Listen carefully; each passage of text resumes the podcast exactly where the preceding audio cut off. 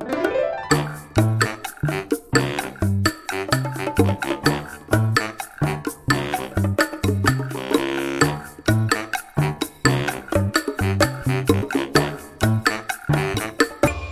tal? Esto es How to Spanish Podcast. Yo soy David. Yo soy Ana. En este episodio queremos hablarte sobre nuestra ciudad, la Ciudad de México. How to Spanish podcast is designed to help Spanish students improve their listening and vocabulary skills, and it's made possible thanks to our Patreon community. By joining the community, you can access the vocabulary guide and interactive transcript, bonus episodes, and monthly activities to practice your Spanish. If you would like to join the experience, go to patreon.com slash howtospanishpodcast. Hola amigos, ¿cómo están? Eh, bienvenidos a un episodio más de How to Spanish. Y escucharon bien, Ana dijo nuestra ciudad, la Ciudad de México. Y yo sé repetidas, en repetidas ocasiones hemos dicho que vivimos en la ciudad de Querétaro. Pero, por si no lo sabes, si no lo has escuchado en otros episodios, somos originarios, así se dice a las personas que no nacen ahí, originarios de la Ciudad de México. No somos queretanos, somos chilangos. De feños. De feños, es otro gentilicio, ¿no? Ciudad mexiquenses, no es cierto, ese, ese no existe. Ese no existe, pero ahora, por si tú no lo sabías, eh, la Ciudad de México, oficialmente el nombre oficial es Ciudad de México. Antes, hace varios años, se llamaba Distrito Federal. El DF. El DF, mucha gente lo sigue llamando así y eh, me he encontrado muchas personas de nuestra comunidad que estudian español que le siguen diciendo DF, pero bueno, oficialmente es la Ciudad de México.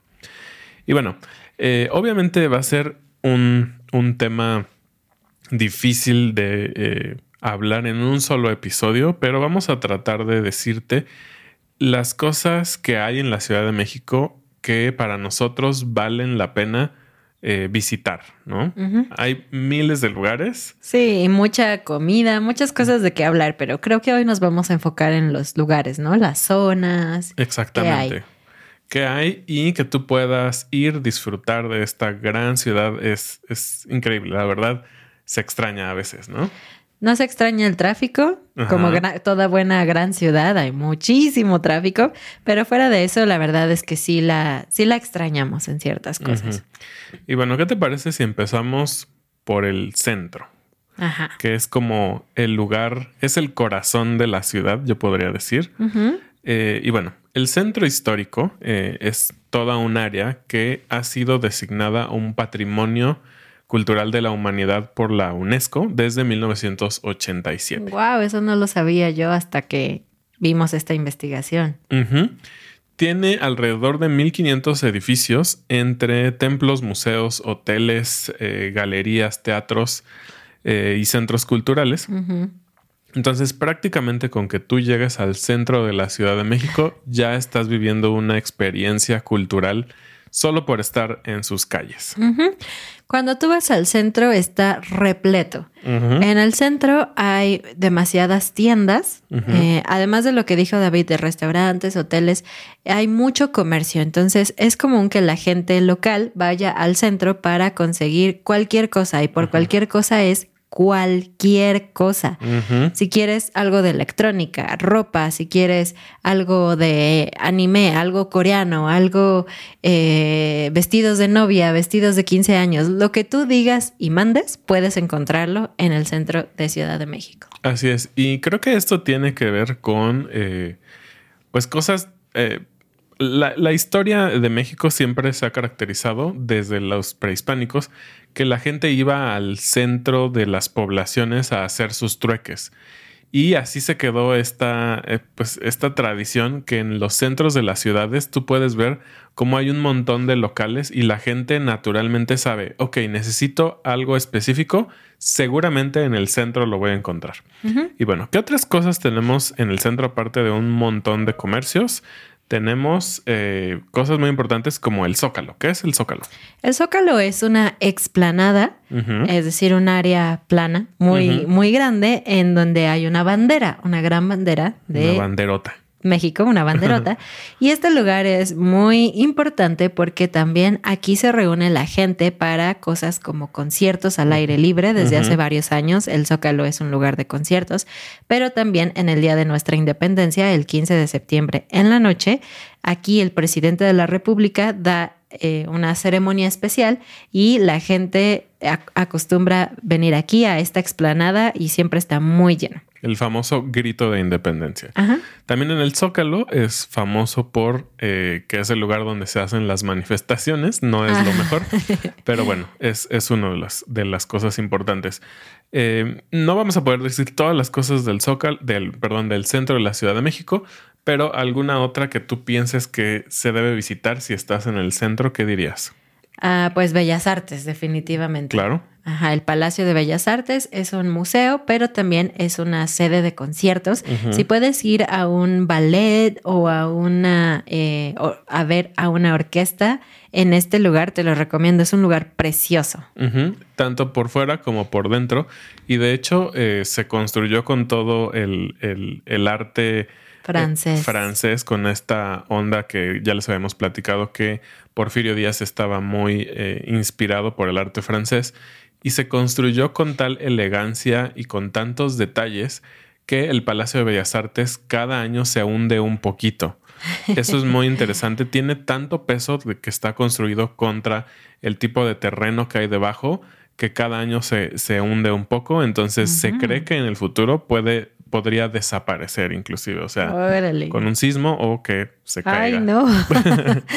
bueno, otra cosa rápidamente del centro, hay muchas cosas, pero yo te recomendaría visitar el Museo de el Templo Mayor, que como ustedes saben, en la época de la conquista, muchos de las iglesias católicas se construyeron sobre centros ceremoniales o templos prehispánicos y se descubrió que en el centro, justo en el gran centro de la ciudad, había un gran centro ceremonial, se hicieron excavaciones y ahora es un museo que puedes visitar. Era un lugar muy importante en la cultura prehispánica y hay mucha historia, hay recorridos y todo eso. Entonces creo que es una mezcla increíble entre la cultura mexicana actual, eh, digamos la parte colonial y la parte prehispánica en un mismo lugar. Así es. Entonces, rápido para cerrar, solo quiero decirte, el centro es un lugar en donde se une nuestro pasado, nuestro presente y, el, más presente, ¿no? Entonces puedes ver arquitectura y construcciones y todo de muchas épocas distintas. Ahora sí, vamos a avanzar. ¿A dónde quieres irte ahora? Pues vamos a movernos un poquito y muy cerca del centro está una de las avenidas más importantes mm, que se llama Paseo de la Reforma, exactamente. Y ahorita que decías del pasado, del presente, el paseo de la reforma podríamos decir que tiene también el futuro. En esta avenida muy importante de la ciudad, se dice que es la avenida más emblemática. Son los campos elíseos de Ciudad de México, según. Eh, literalmente, sí. Eh, bueno, cuenta con un montón de edificios muy modernos. Eh, hay hoteles, hoteles zonas de restaurantes, muchas cosas que puedes hacer ahí, pero lo más importante es que conecta la parte, digamos, financiera o comercial actual de, de la ciudad con una parte también histórica y cultural, ¿no? Este lugar es bastante popular con los extranjeros, pero también con los locales. Sí, Así nos encanta ir. Ajá, es un muy buen lugar para quedarte en un hotel muy bonito, muy cómodo. Muy caro probablemente. muy caro probablemente. Hay Creo que hay Starbucks en cada esquina de esta avenida. Pero bueno, no es el punto. Hay muchas cosas que valen la pena en este lugar, a pesar de que haya muchos Starbucks. Eh, por ejemplo, se puede tomar un tour en un eh, autobús especial de dos pisos en toda esta zona y es muy bonito de ver. También eh, es una zona en donde se utilizan mucho las bicicletas. Entonces, si eres de esa gente que le encanta eh, disfrutar la ciudad en bicicleta, este es un buen lugar. Pero en cuanto a em, monumentos o lugares específicos que puedes visitar, está el Monumento a la Revolución. Es un monumento bonito, es interesante, es emblemático. Mucha gente se toma fotos aquí cuando cumple 15 años o cuando tiene una boda o en cualquier situación así.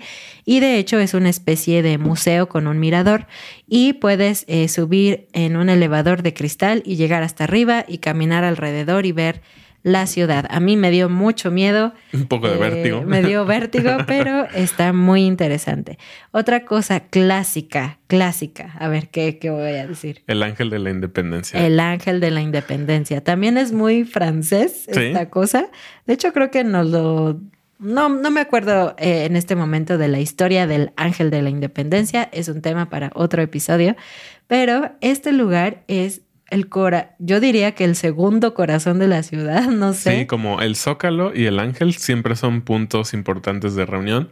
Tanto así que cuando hay un evento deportivo en el cual todo el país está muy unido, obviamente hablamos de la selección mexicana de fútbol, eh, y gana un partido importante, la gente automáticamente va ahí, cierran esta gran avenida y hacen una pachanga, una fiesta enorme ahí. Ajá, el ángel es como está es una glorieta, entonces está en el centro, es como un círculo, como una pequeña isla, digamos, donde está este monumento muy alto y eh, todo esto alrededor, pues pasan los coches, ¿no? La gente no camina, pero como dijo David, se cierra, la gente se va allí a celebrar, a brincar, a cantar, a bailar, entonces es un buen espectáculo. Y bueno, también tenemos otro, otro lugar muy importante que te lleva eh, esta avenida, que es Chapultepec. Oh, me encanta Chapultepec. Y este eh, lo consideramos no parte de reforma, sino como otra área que visitar sí o sí en Ciudad de México. Chapultepec eh, en realidad es un bosque, lo cual ya es bastante raro que haya un bosque eh, adentro de una, ciudad. Em, pero es bastante bonito, es muy amplio, hay varios lagos. El lago no está muy limpio, que digamos, tristemente, eh, pero en Chapultepec hay varias cosas que se puede hacer. Este parque tiene 810 hectáreas. Sí, algo muy importante es que es el parque urbano más grande en este lado del mundo, en el hemisferio occidental. La verdad es que no sabíamos y es un orgullo. Eh, obviamente hay parques muy famosos en las ciudades. Puedo pensar en Central Park en Nueva York. Sería, no está en la parte central, pero sería nuestro Central Park de, Ciudad, de, México. Y tiene muchísimas cosas. Son varias secciones y puedes encontrar pues primero la parte del bosque y el lago donde puedes caminar, estar en la naturaleza, pero además hay muchísimos museos. Esta, Si vienes aquí necesitas un día o dos días tal vez si quisieras recorrer todo lo que hay. Está el Museo Nacional de Antropología, es precioso, me encanta este museo, es bastante grande, hay mucho que ver. Eh, hay un patio en este museo donde hay eh, como tortugas y peces y otras cosas, es un lugar muy agradable. También tenemos el famoso castillo de Chapultepec. Eh, que es un museo nacional. Creo que es el único castillo de Latinoamérica. Sí, también tiene una parte, un toque muy, muy especial. Y aquí fue donde eh, vivió nuestro amigo. Eh, nuestro emperador austriaco. Austriaco traído por los franceses. Exacto. Hay una gran historia. busca por ahí el episodio donde hablamos sobre él.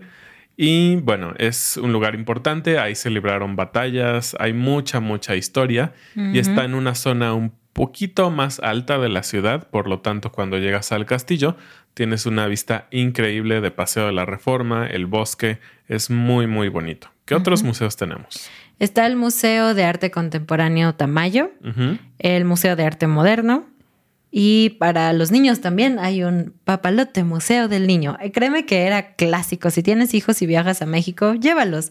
Tal vez no es el, el, mejor museo o el más grande que existe en el mundo, pero a los niños locales siempre los llevan ahí de las escuelas. Yo fui creo que como cinco veces cuando ¿En serio? Yo solo una vez y me gustó muchísimo.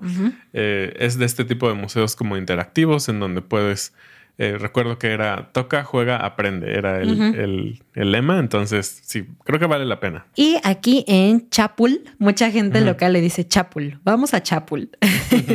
Eh, también hay algunas cosas interesantes. Por ejemplo, la Casa de los Pinos, que fue por muchos años eh, la residencia oficial de los presidentes de México. Esta vez, este, en este último sexenio, no lo es. Ahora es un museo. Pero bueno, antes de esto era la Casa de los Presidentes yo fui cuando todavía era la casa de los presidentes. Me sentí ah. muy importante caminando por ahí. Pero además está el Auditorio Nacional. Que este es un lugar de conciertos muy grande, muy emblemático. Ah, no cualquier artista, eh, solo como un artista ya en la cumbre de su carrera o como eh, personajes importantes de la música de todos los géneros se han presentado ahí y es como un orgullo, me parece, para los músicos poder presentarse en el Auditorio Nacional. Es un lugar muy bonito, eh, con muy buena acústica. También si tienes oportunidad de escuchar un concierto ahí, creo que también vale la pena. Y bueno, vámonos ahora sí al sur de la ciudad. Eh, hay una parte de la ciudad que también contiene muchísima, muchísima historia y sobre todo mucha cultura. Estamos hablando de Coyoacán. Eh, Coyoacán es eh, el nombre también de una alcaldía, es decir, de una zona eh, político-geográfica dentro de la Ciudad de México. Pero, ¿qué es lo importante de Coyoacán? El centro. El centro de Coyoacán y varias cositas que hay ahí, ¿no? Coyoacán es uno de los lugares favoritos de los locales para pasar el fin de semana. Es eh, bastante popular ir con tus amigos, con tu familia, especialmente en los fines de semana puedes ver muchas familias, gente, amigos eh, aquí en el centro y también eh, frecuentemente se llevan a cabo pequeños festivales, ¿no? Festivales bien, yo diría bien random, como bien este pues sí, aleatorios. aleatorios. De repente hay un festival del tamal y luego festival del chocolate. Festival, de la hamburguesa. la hamburguesa y cosas así.